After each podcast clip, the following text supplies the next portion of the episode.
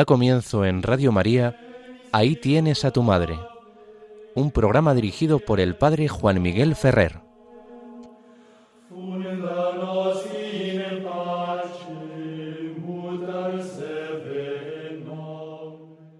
Un saludo muy cordial a todos vosotros, queridos amigos oyentes de Radio María. Como nos han anunciado, comenzamos el programa Ahí tienes a tu madre. Os acompañaremos en las ondas de la emisora de la Virgen desde las cinco de la tarde aproximadamente hasta las seis. Comenzamos dando gracias a Dios, dando gracias a Dios porque el pasado día 15 de este mes de agosto celebrábamos con gozo la solemnidad de la Asunción de Nuestra Señora en cuerpo y alma a los cielos. No se trata tanto de que celebrásemos el dogma de fe. Lo que celebramos es el acontecimiento salvífico que se manifiesta a través de este acontecimiento de la vida de la Virgen María y que es a la vez una fuente de conocimiento de los designios y del mismo ser de Dios para nosotros, aparte que nos hace conocer en ese designio de Dios los planes particulares que tenía para la Virgen María.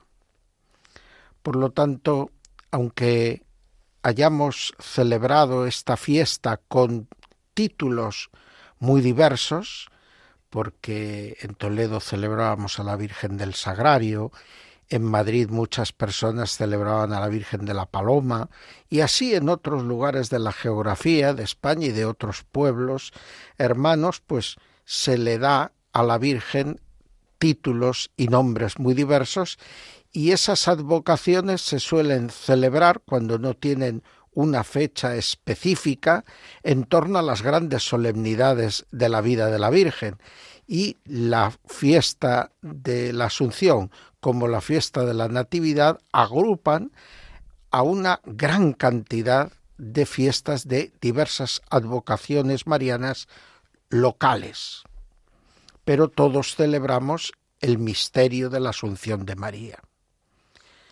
El Señor, en su designio de amor, quiso que su Madre Santísima no conociera la corrupción del sepulcro, y no tuviera que esperar como todos los que hemos pasado por la culpa de Adán y hemos conocido en nuestra vida la realidad dramática del pecado por el misterio de la descomposición de nuestro cuerpo en el sepulcro o otros la incineración o otras maneras en que el cuerpo es destruido a la espera de la resurrección final. Con María, como ocurrió con el mismo Cristo, se produce esa transformación de nuestra realidad corporal, de modo que pueda participar de la vida eterna de Dios en el cielo. Un misterio para nosotros. Ya es misterioso en Jesucristo, pero se nos da una serie de pistas en esa resurrección de Jesucristo sobre lo que Dios tiene previsto para todos nosotros tras la resurrección final. Y eso se ve también anticipado en María.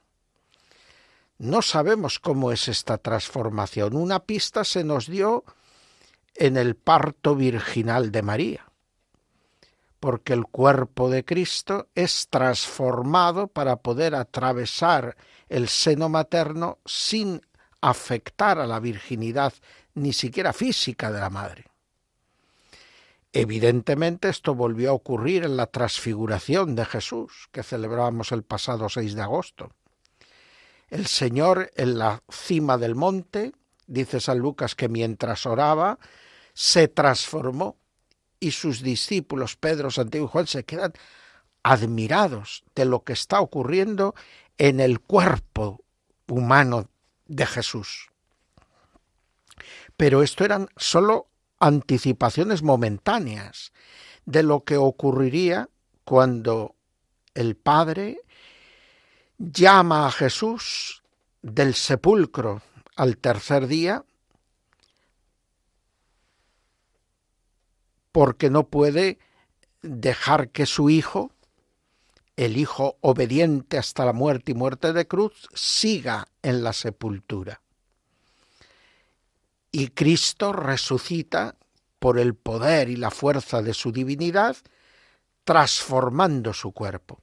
Por eso decimos muchas veces que la resurrección de Cristo no es como la de el hijo de la viuda de Naín o como la de Lázaro, que fueron resurrecciones para volver a la vida material, carnal que tenemos y temporal en este mundo. Por eso el hijo de la viuda de Naín y Lázaro más tarde volvieron a morir.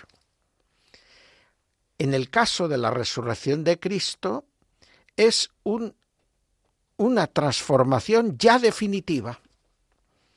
La humanidad de Cristo es asociada ya plenamente para participar de la vida gloriosa de Dios en el cielo. Y eso mismo es lo que celebrábamos el pasado 15 de agosto con respecto a nuestra Madre bendita, la Virgen María.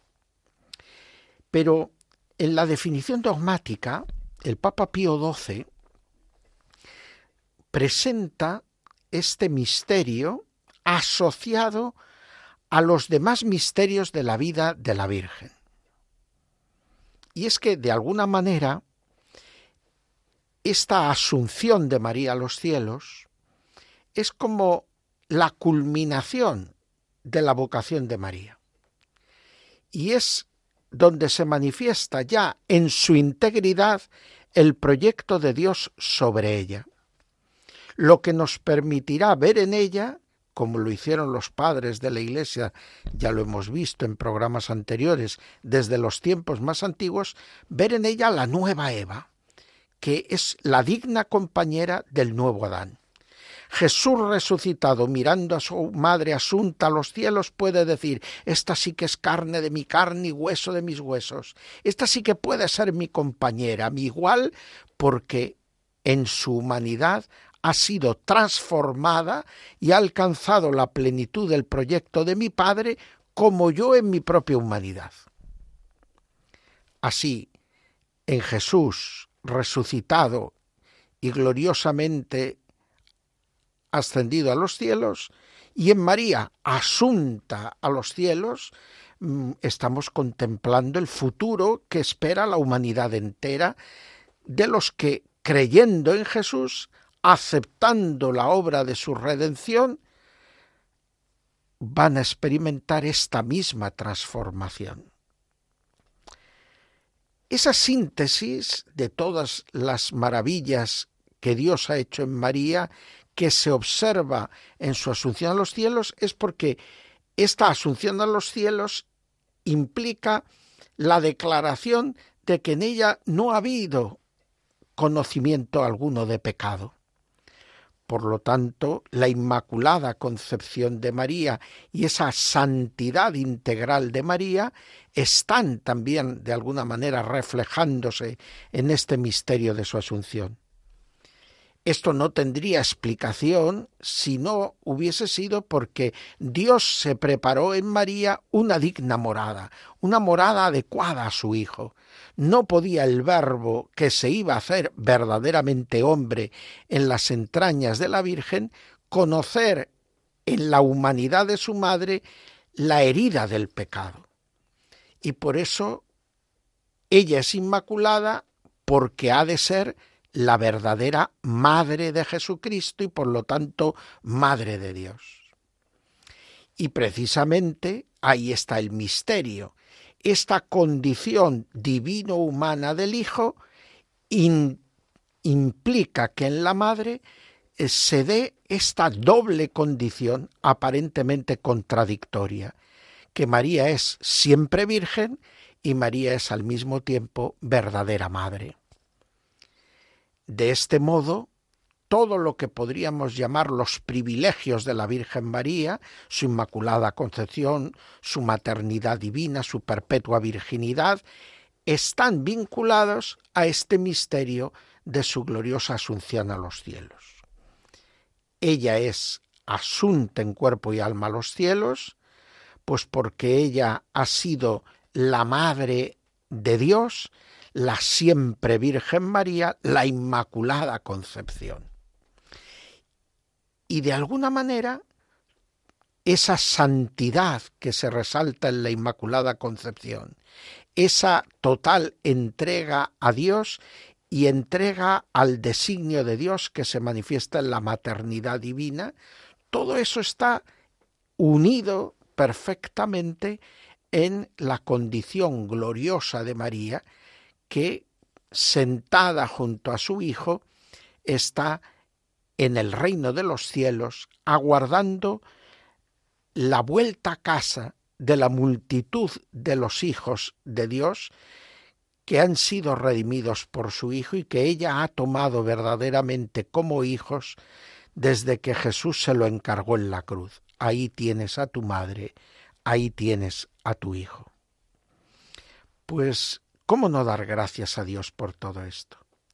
Ojalá, celebrando la Asunción de María, ojalá celebrando estas advocaciones marianas, tantas y tantas gentes de nuestra geografía católica en el mundo entero, experimentemos esa renovación en nosotros de la fe, ese verdadero amor por las realidades eternas a las que hemos sido introducidos desde el día de nuestro bautismo. Los que habéis resucitado con Cristo por el bautismo, ambicionad los bienes de allá arriba, donde está Cristo, sentado a la derecha de Dios. Pues que la Virgen, subiendo, precediéndonos en el camino de la vida, nos haga verdaderamente desear la vida eterna, desear las moradas eternas del cielo. Vamos ahora a hacer un primer momento de oración dentro de nuestro programa. En este momento vamos a pedir al Señor que infunda en todos los seres humanos y en primer lugar en todos los creyentes, en todos los cristianos, el deseo de la vida eterna, el amor por la vida eterna, verdadera, que nos ayuda a sopesar adecuadamente las realidades de la tierra. Mientras tanto, vamos a escuchar un canto vinculado a la tradición del Ave Maristela, pero que, como todos los que oiremos a lo largo del programa de hoy, están tomados de la tradición hispana de el rey Alfonso X el Sabio y sus cantigas de Santa María.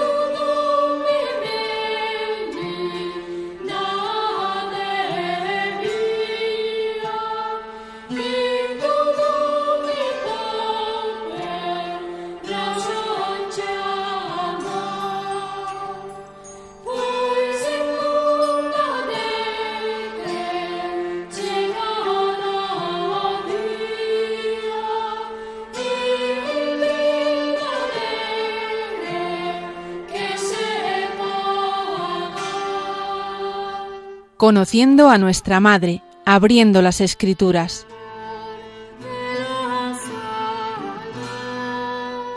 Seguimos adelante, queridos amigos, en las ondas de Radio María y como nos han indicado, comenzamos el apartado titulado Conociendo a nuestra Madre. Es el apartado central de nuestro programa donde estamos haciendo un recorrido por las fuentes de la teología católica, buscando lo que nos enseñan esas fuentes de la fe sobre nuestra Madre Santísima. Y llevamos ya varios programas dedicados a, conocer a María en la piedad y la enseñanza de los padres. Hoy traemos a colación, en primer lugar, a uno de los grandes padres de la Iglesia del Occidente, San Ambrosio de Milán. San Ambrosio vive en el siglo IV, abraza ese siglo que conoce primero la tolerancia para los cristianos después de unos primeros años con la más terrible y última de las grandes persecuciones contra ellos, la de Diocleciano. Luego enseguida, en el 314, con Constantino viene la tolerancia con los cristianos. Luego está un episodio en que vuelve el paganismo a imponerse en el imperio romano con una visión crítica hacia los cristianos en la época del emperador Juliano, llamado por eso Juliano el Apóstata, pero termina el siglo con lo que va a ser el imperio romano cristiano y en concreto ya con Teodosio la confirmación del cristianismo como nueva religión oficial del imperio romano. Bueno, pues ese es un poco, esas peripecias son las que conoce San Ambrosio. San Ambrosio es una figura que ya era famosa antes de convertirse en arzobispo de Milán, la sede y la ciudad más importante del norte de Italia ya en aquella época. Él era el gobernador romano de aquella región, con una formación que era jurídica y que era militar, lo propio de las grandes familias del Imperio romano. Pero Ambrosio se había hecho catecúmeno, había sentido la llamada a la fe cristiana. Había intervenido en varias ocasiones como gobernador poniendo paz en los conflictos internos de la comunidad cristiana, decantándose siempre a favor de la catolicidad frente a los arrianos. Y precisamente cuando la sede de Milán queda vacante, no se ve una figura lo suficientemente fuerte y, y, de formación apropiada para ocupar este puesto entre el clero de la diócesis y en las iglesias vecinas. Y surge como un clamor popular el que Ambrosio, que aún era catecúmeno, pero que era conocido de todos por su condición política, asumiera el episcopado. Y fue tal la presión popular que llegó a ser elegido para arzobispo de Milán y han de darle todas las órdenes menores, aparte de empezar por bautizarle y completar su iniciación cristiana, le han de dar las órdenes menores y le ordenan obispo en diciembre del 372, al final del siglo. Y ahí comienza su labor como obispo. Evidentemente, la fama social que tenía, el prestigio, la formación para el gobierno y la administración, sus dotes intelectuales y su piedad y sincera conversión hacen de él una figura excepcional que de alguna manera va a influir no solo en la iglesia de Milán, sino que va a influir en Roma, va a influir en otras iglesias del sur de las Galias e incluso de la península ibérica. Es un astro dentro del episcopado de aquel final del siglo IV. Agustín de Hipona se convierte precisamente al catolicismo gracias a la predicación y enseñanza de Ambrosio de Milán, que bautiza a San Agustín. Por lo tanto, estamos hablando del personaje tal vez más relevante de cristianismo de Occidente en el final del siglo IV. En lo doctrinal, dentro del contexto de aquella época, como ya he señalado, lo que le va a caracterizar es su antiarrianismo.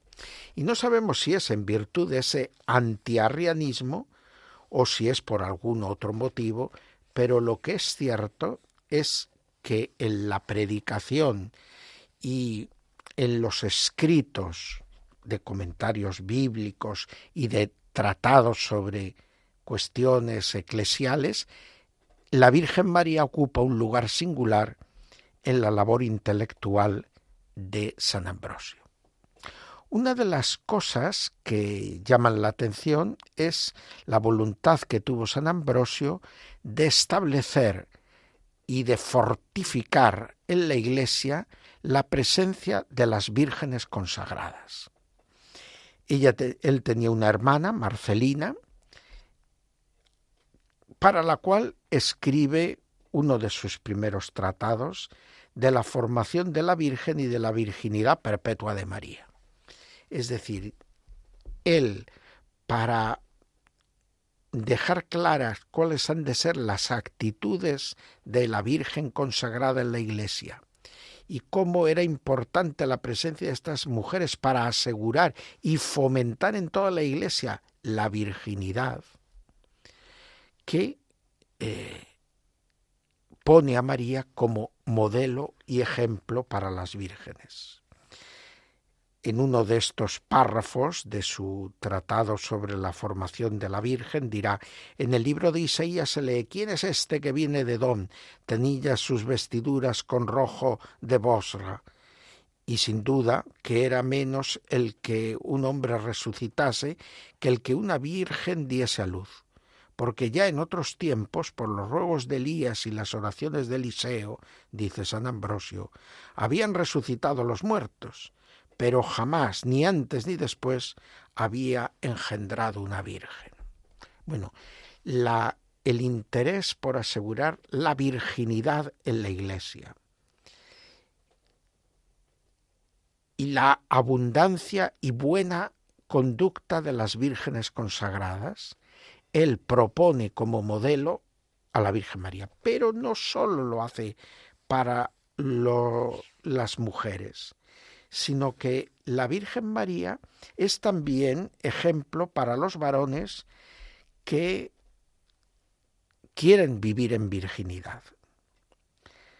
Dice en otro de sus escritos, en otro de los párrafos de este tratado sobre la virginidad, visitó a Juan Bautista y este dio saltos de contento en el seno materno antes de nacer. Al oír la voz de María se estremeció el niño de gozo, mostrando su complacencia antes de salir a luz. Y no sin razón se conservó virgen en el cuerpo el que durante tres meses fue ungido por la Madre del Señor con el óleo de su presencia y de su virginidad, los tres meses que estuvo María en casa de Isabel. Y prosigue San Ambrosio del mismo modo más tarde, María es entregada a Juan Evangelista que no conoció lo que era matrimonio por eso no me admira que declarase mejor que nadie los misterios divinos quien tenía junto a sí el tabernáculo de los celestes sacramentos. Y es que detrás de todo esto está el que en las posiciones católicas frente al arrianismo se afianzó con mucha fuerza el valor del celibato por el reino de los cielos y la observancia de la virginidad como un rasgo del carácter divino también de la Iglesia y de la acción del Espíritu Santo en la Iglesia. Por lo tanto, frente a la conducta moral de los arrianos y de su clero, de la que no tenemos testimonios directos, pero muchas pistas indirectas que nos hablan de su poco aprecio por la castidad, los católicos, y en particular aquí San Ambrosio, exaltan en la Iglesia de Cristo la virginidad. La Iglesia es también como María, madre y virgen. Y es bueno y ayuda a que la Iglesia viva esta virginidad el que en ella haya un clero virgen y unas vírgenes consagradas a Dios. Unos y otros, como Juan Bautista o Juan el Apóstol y Evangelista, aprenden de María esta vida virginal en el seguimiento y acompañamiento de la obra del Redentor, de Cristo, también virgen.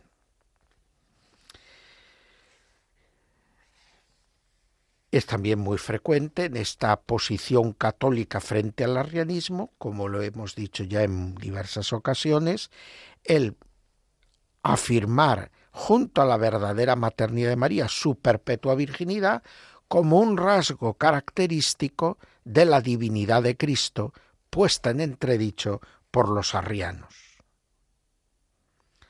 Por lo tanto,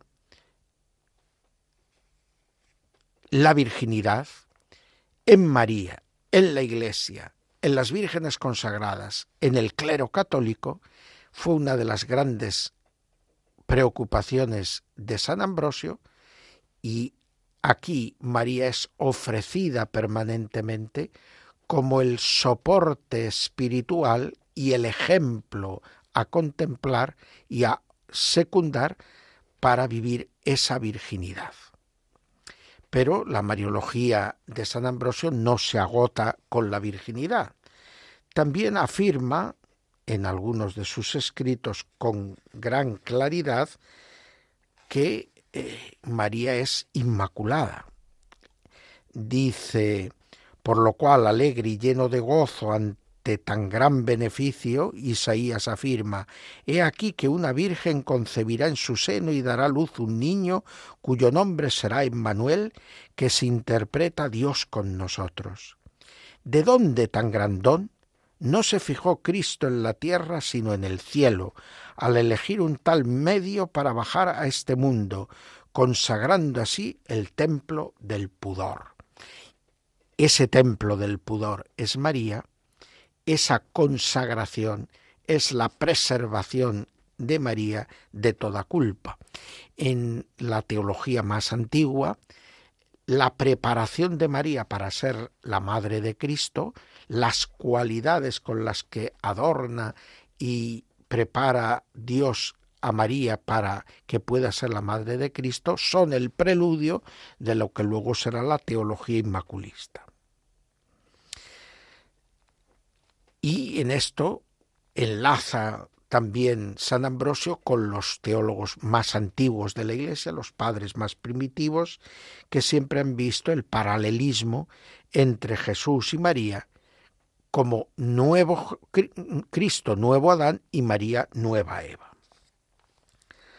De tal modo que en María Ambrosio está destacando virginidad, está destacando santidad inmaculada y evidentemente todo esto porque ella es verdaderamente Madre de Dios. Todavía no hay estas expresiones, pero la maternidad de María se extiende evidentemente a esa integridad de la persona de Cristo y lo comprende ya Ambrosio. Y verá, además, Ambrosio, como luego lo explicará maravillosamente su discípulo San Agustín, que esta maternidad de María sobre Cristo esta maternidad divina es la que le permite también a María poder ser madre de la Iglesia entera. Una maternidad sobre la Iglesia que hace que María pueda ser modelo prototipo de lo que es la Iglesia. Dirás en el comentario a Lucas 2, San Ambrosio. Con razón estuvo María desposada y es a la vez virgen, pues ella es imagen de la Iglesia, la cual es sin mancha y sin embargo desposada. Siendo virgen nos concibe del Espíritu Santo y nos da a luz sin gemido. Por eso quizás Santa María estuvo desposada con uno, José, pero fue fecundada por otro, el Espíritu Santo, pues también cada una de las iglesias es fecundada por el Espíritu Santo y la gracia, y sin embargo se une externamente a un sacerdote, a un obispo temporal. La Mariología de San Ambrosio es muy rica y no descuida tampoco la contemplación de otros aspectos de María, como María la que sigue a Cristo fielmente hasta la cruz, la María discípula que se convierte ya en tiempos de San Ambrosio en la María dolorosa. Dirá San Ambrosio, estaba la madre de pie ante la cruz y mientras huían los varones permanecía ella intrépida Considerad si pudo flaquear en su pudor la madre de Jesús, no habiendo flaqueado en su entereza. Contemplaba con ojos piadosos las heridas del Hijo, con las que sabía que había de obrarse la redención futura de todos los hombres. Permanecía la madre ante aquellas escenas con ánimo esforzado y sin temor a los verdugos. El Hijo pendía en la cruz y la madre se ofrecía a los perseguidores. Pues bien, tras escuchar estas enseñanzas tan hermosas de la Mariología de San Ambrosio, que influyen determinantemente en toda la Mariología del occidente cristiano, vamos a ver ahora una figura, de un modo más breve, del oriente cristiano. Y me refiero al llamado Dídimo el Ciego, fundador de la escuela catequística y teológica de Alejandría. Un hombre ejemplar que llevaba una vida monástica, que era piadoso, pobre, amante de la caridad, paciente con los demás y muy sabio, y que enseñó a muchísimos en aquella escuela de Alejandría y que sentía por María una devoción entrañable. Él también vive en el siglo IV como San Ambrosio y conoce a personajes en Alejandría tan famosos como Orígenes, que es uno de sus discípulos. Pero precisamente esto fue lo que le acarreó un poco su desgracia, porque al tener Orígenes toda una serie de actitudes o de modos de comportamiento radicales e incluso ciertas doctrinas que no encajaron verdaderamente en lo que era la tradición cristiana y que le hicieron a Orígenes quedar como apartado un poco del estudio y de la consideración de los padres ortodoxos, esto salpicó a Dídimo el Ciego y muchos de sus escritos se perdieron. Pero hoy podemos recuperar algunos fragmentos de esos escritos, su figura de alguna manera está recuperando interés y sabemos que, como toda la escuela alejandrina, este que es su padre de alguna manera y fundador, pues es un gran devoto de la Virgen María, a la que contempla sobre todo como Madre de Dios y siempre Virgen. En el comentario al Salmo 21 dirá Dídimo, Tú eres el que me sacaste del vientre. En la historia se diría algo muy persuasivo. María concibió bajando sobre ella el Espíritu Santo y cobijándola con su sombra el poder del Altísimo. El mismo Dios que forma los cuerpos en el vientre materno, como dice Jeremías, formó también ese cuerpo en el seno de María. Y puesto que ese cuerpo era enteramente casto y puro, él mismo lo sacó del seno. No le costó eso gran esfuerzo, pues así como plasmando a Adán lo hizo hombre, así, habiendo formado a Cristo, lo extrajo del seno. Tú eres mi esperanza desde el vientre de mi madre. Cuando era yo un niño de pecho, manifestaste que tú eras mi esperanza llamando a los magos. Estas palabras de Dimo el Ciego en ese comentario espiritual, muy al estilo de la escuela alejandrina, del que hemos tomado este fragmento, pues eh, es verdaderamente un hombre que con esa actitud propia contemplativa de la teología monástica está tratando de desvelar las profundidades proféticas de las palabras del Salmo no tanto le interesa lo que entendía el salmista o lo que podían entender los primeros lectores y los que rezaron por primera vez con este salmo, sino lo que él ahora, como cristiano, podía rezar con ese salmo, lo que el Espíritu Santo le revelaba a través de ese salmo. Y lo que le revelaba eran estos misterios de la virginidad perpetua de María, de su maternidad virginal, que estaban también preparando el nacimiento de una humanidad nueva, que estaba figurada en el Hijo bendito de María, en el Redentor, y en ella misma, la primera redimida. Ella, como primera redimida, aparece también como primera discípula y nos está marcando el camino para ver esta transformación, esta realidad del hombre verdadero que aparece del ser humano verdadero, que aparece en Jesús y aparece en ella María, y que se quiere realizar y cumplir en cada uno de nosotros. Pues vamos a detenernos de nuevo en unos momentos de oración. Vamos a pedir en este momento por todos los pastores de la Iglesia, por que son maestros de la fe, los doctores de la fe, y por todos los teólogos, para que en el estudio y en la enseñanza todos ellos se dejen guiar por el Espíritu Santo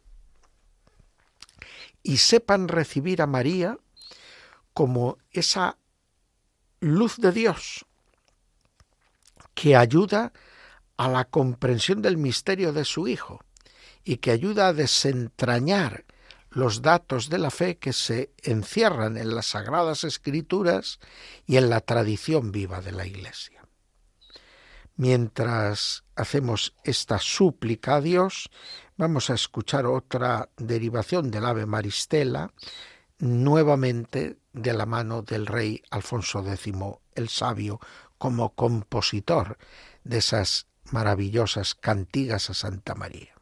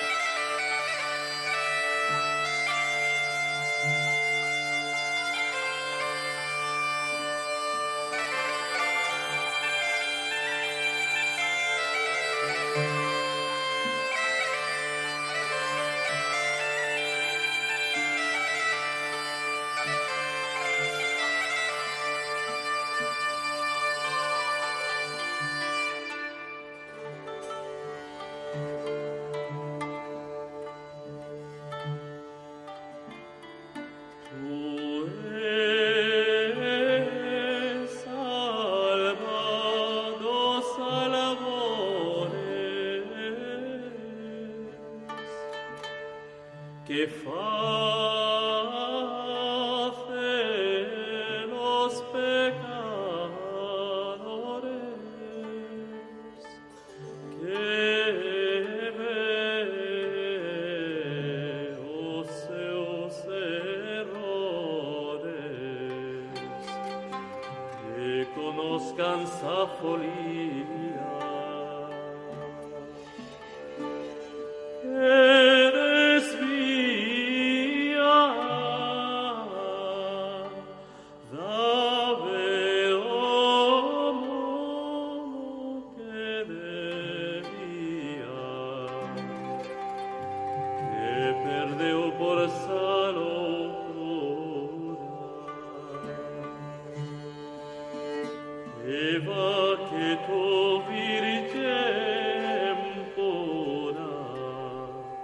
Oraciones y prácticas de piedad marianas.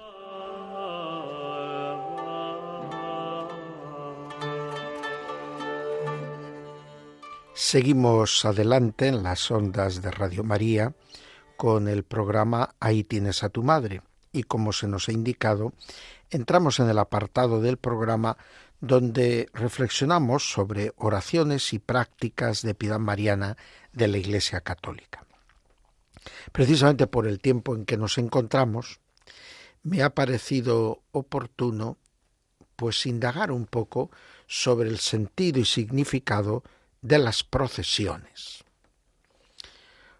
¿Por qué la Iglesia Católica procesiona con imágenes, sean de bulto o iconos venerados, pinturas, que representan al Señor, a la Virgen María, a los santos, y los lleva a hombros o sobre carrozas por las calles. Evidentemente, la forma exterior de este eh, de esta práctica devocional es muy antigua y tiene sus raíces en el mundo pagano anterior al cristianismo ya se tiene noticia de que con algunos ídolos o dioses eh, antiguos, representados también por imágenes, pues se hacían procesiones semejantes. Y lo que está detrás de todo esto es la exaltación de los jefes.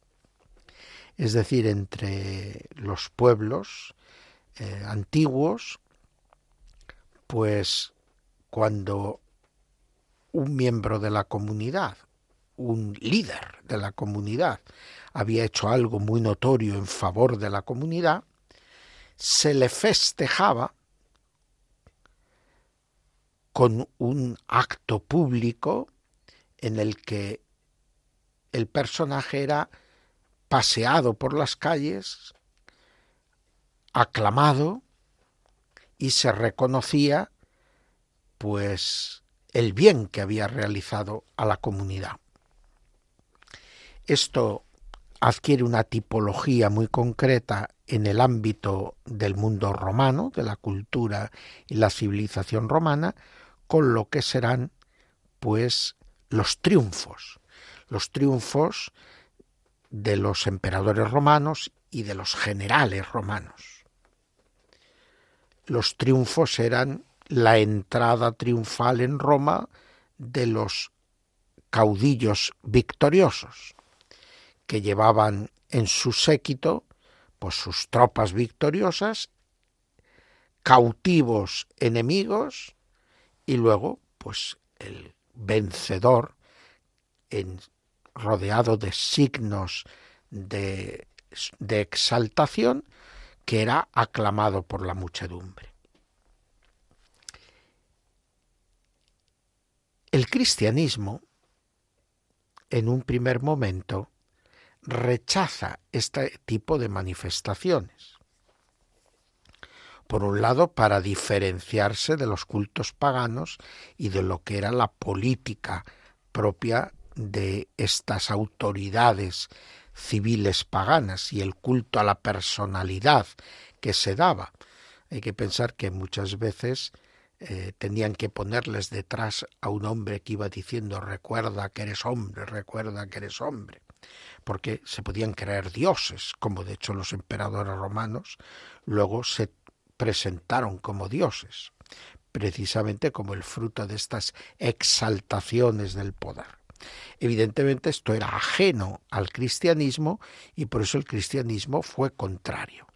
Y ahí tenemos, por ejemplo, a las santas Justa y Rufina, patronas de la alfarería, que su narración martirial nos cuenta que ellas que vendían loza, pues fueron llamadas por los adoradores de los ídolos que iban paseando en procesión precisamente a los ídolos y para que ofrecieran en honor a los ídolos algunas de sus cerámicas para que se pudieran colocar como homenaje a los ídolos con aceites, perfumes o flores. Las santas se niegan a ello y se encaran con los adoradores de los ídolos y esto les cuesta la vida. Y son mártires, Justa y Rufina. Evidentemente, esto nos quiere decir que durante muchos siglos en el cristianismo no se dieron procesiones. ¿Cuándo empiezan las procesiones a manifestarse? Pues es sobre todo en la época posterior a la paz de la Iglesia, con ocasión de la dedicación de iglesias y la costumbre de deponer reliquias de los mártires en torno al rito de la dedicación del altar o de la iglesia, colocando bajo los altares las reliquias de los santos, particularmente de los mártires. Estas traslaciones de reliquias, estas consagraciones de altares y templos, son el punto de arranque de unas procesiones de carácter litúrgico que entre llamas, antorchas, incienso, perfumes, flores y cánticos, pues acompañaban el traslado de las reliquias. Del culto a las reliquias, en las procesiones nace también la exhibición pública de las reliquias con ocasión de las fiestas de los santos e incluso el bendecir con las reliquias a la gente o el ofrecerlas a veneración. Y esto sirvió también como base para que ya en la Edad Media surgiera un culto a la Eucaristía que se consideraba muy superior al valor de las reliquias y si las reliquias merecían estos gestos externos, cuánto más no se tendría que hacer con la Eucaristía. Y además, esta mentalidad coincide con momentos en que hay dudas sobre el misterio eucarístico y los padres de la Iglesia ven conveniente el que la Eucaristía reciba un trato triunfal con procesiones eucarísticas con adoraciones eucarísticas, con bendiciones eucarísticas.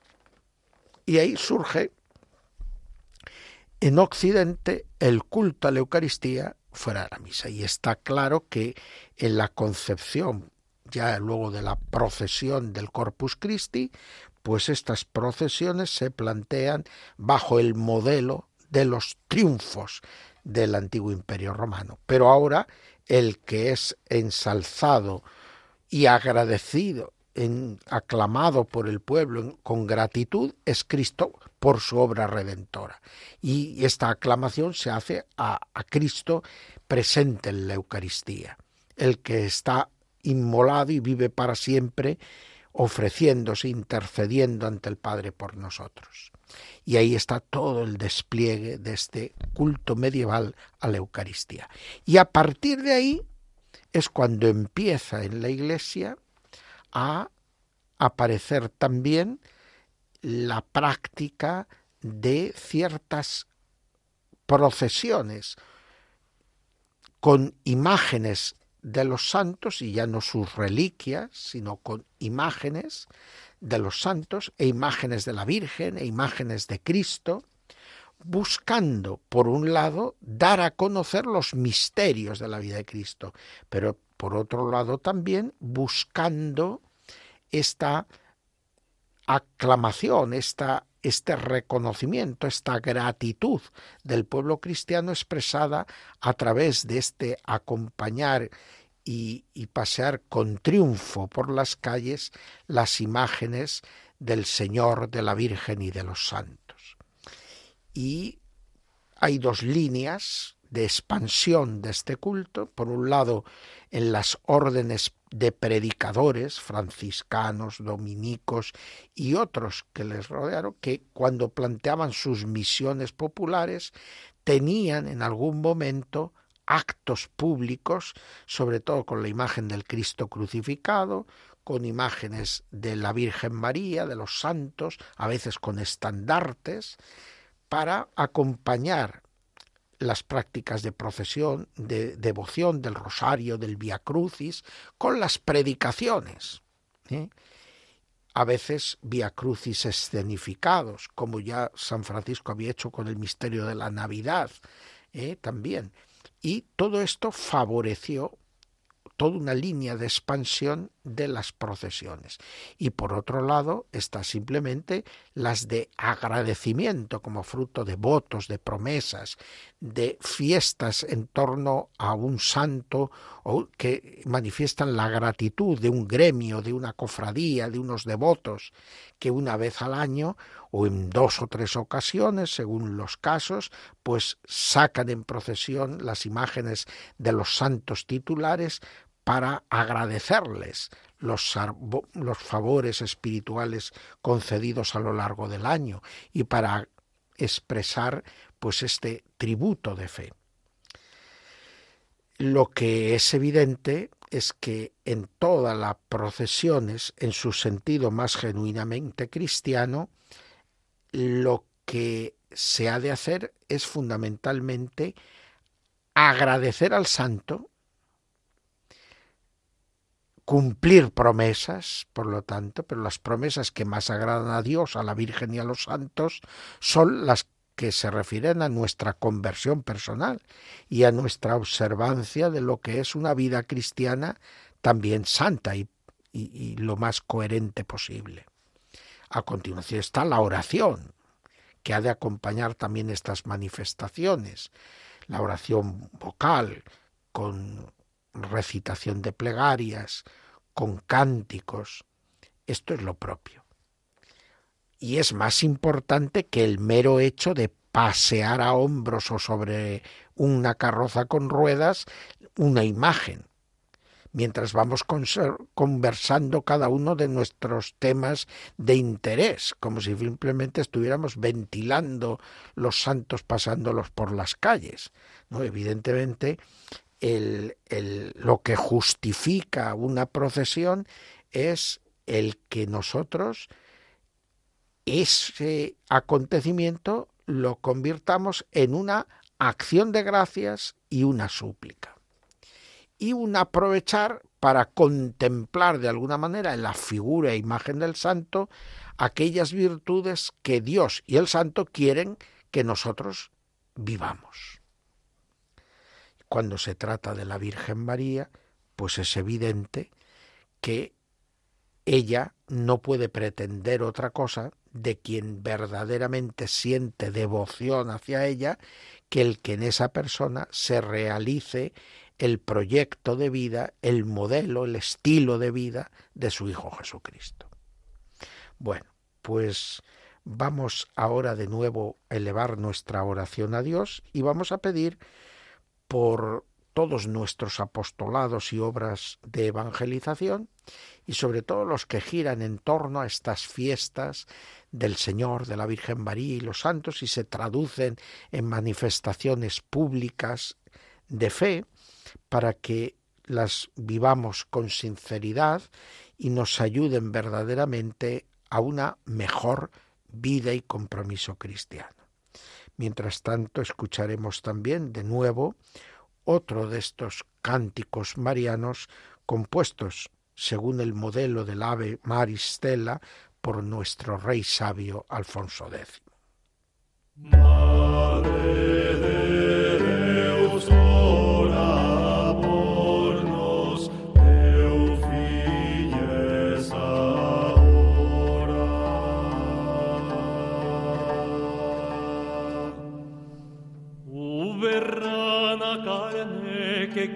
brillar de ti, madre.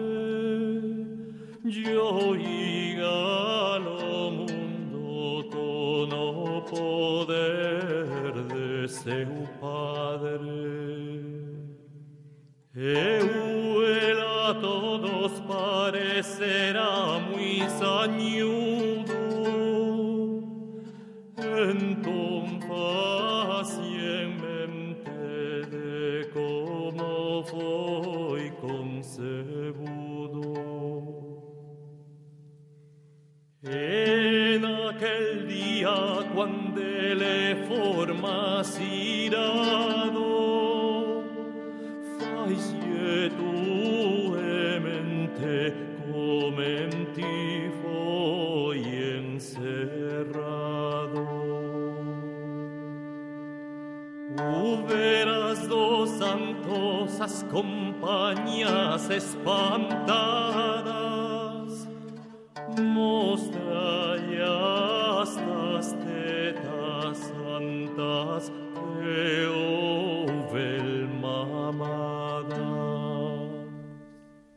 Desde las ondas de Radio María os habla Juan Miguel Ferrer y nos toca ya despedir nuestro programa Ahí tienes a tu madre, que ha estado acompañándoos a lo largo de la última hora de la programación de la emisora de la Virgen. Nos despedimos invitándoos a todos a seguir en la programación de Radio María y os citamos también para las celebraciones que se avecinan mañana en la octava de la Asunción de la Virgen celebraremos a María como Reina de cielo y tierra. Y ya pronto, pasado este mes, en el inicio del mes de septiembre, celebraremos el nacimiento de María. Por lo tanto, vayamos preparándonos para acompañar a nuestra Madre en todos estos momentos que marcan y señalan el camino de su vida y que iluminan el de la nuestra. Hasta pronto, queridos amigos.